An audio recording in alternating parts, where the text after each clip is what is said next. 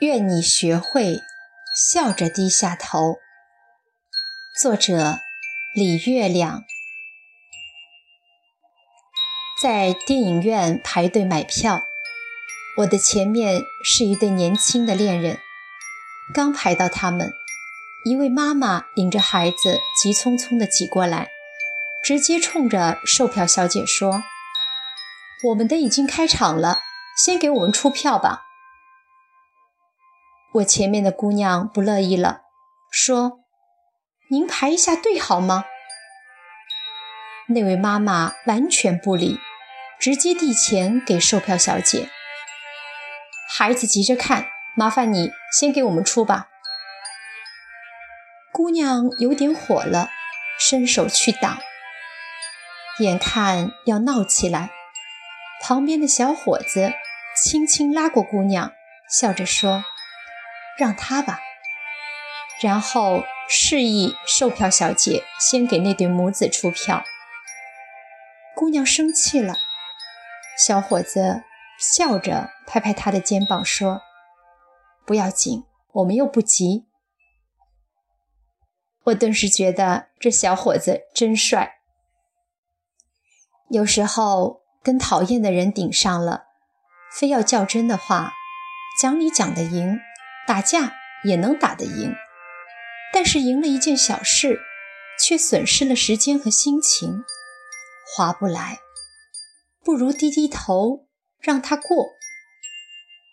而重要的是，低了头心里也不拧巴，还开开心心的该干嘛干嘛，这就是种境界了。去年我的朋友大妮单位集资盖房。盖好后，大家抓阄分房。大妮的运气不错，抓到了三楼，正美着呢。领导找她了，说单位一个老大姐抓到五楼，觉得年纪大了，爬着费劲，非要换。你愿意跟他换换不？大妮说：“我孩子才三岁，爬五楼也费劲儿啊。”领导挺为难的。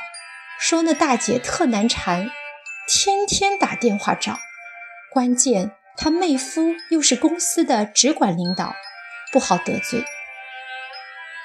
大妮想想说：“那就换吧。”领导有点过意不去，说：“委屈你了。”大妮说：“没事儿，就当抓阄抓到五楼了，而且天天多爬两层还减肥呢。”孩子过两年大了，爬五楼也不是事儿了。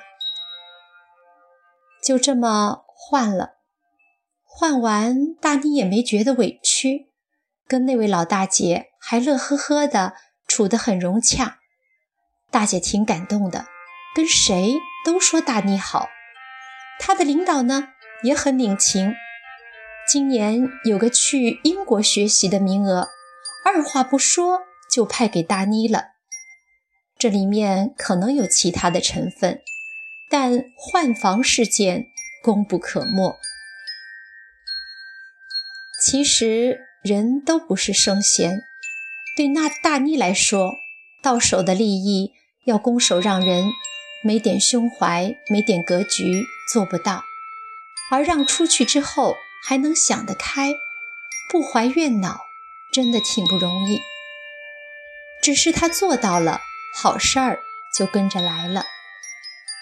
人生是一盘很大的棋，你在这里迂回一下，可能就在那里蓄积了力量。该让的让过，不会亏的。用佛家的话说，福报在后面呢。能在利益或者是非面前笑着低下头的人，想必会活得更加的。自在安乐。过去我们总强调，就算含着泪也要昂起头。人生确实需要这股不服输的劲头，但头要昂得起来，更要低得下去。笑着低下头，也是个很美的姿态。很多时候，我们其实更需要有这种姿态。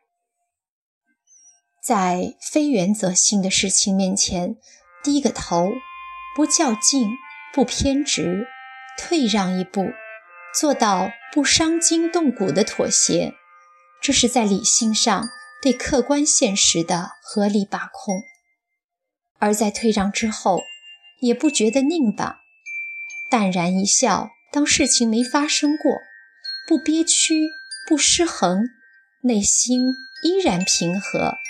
这是在感性上对内在精神安宁的有效维护。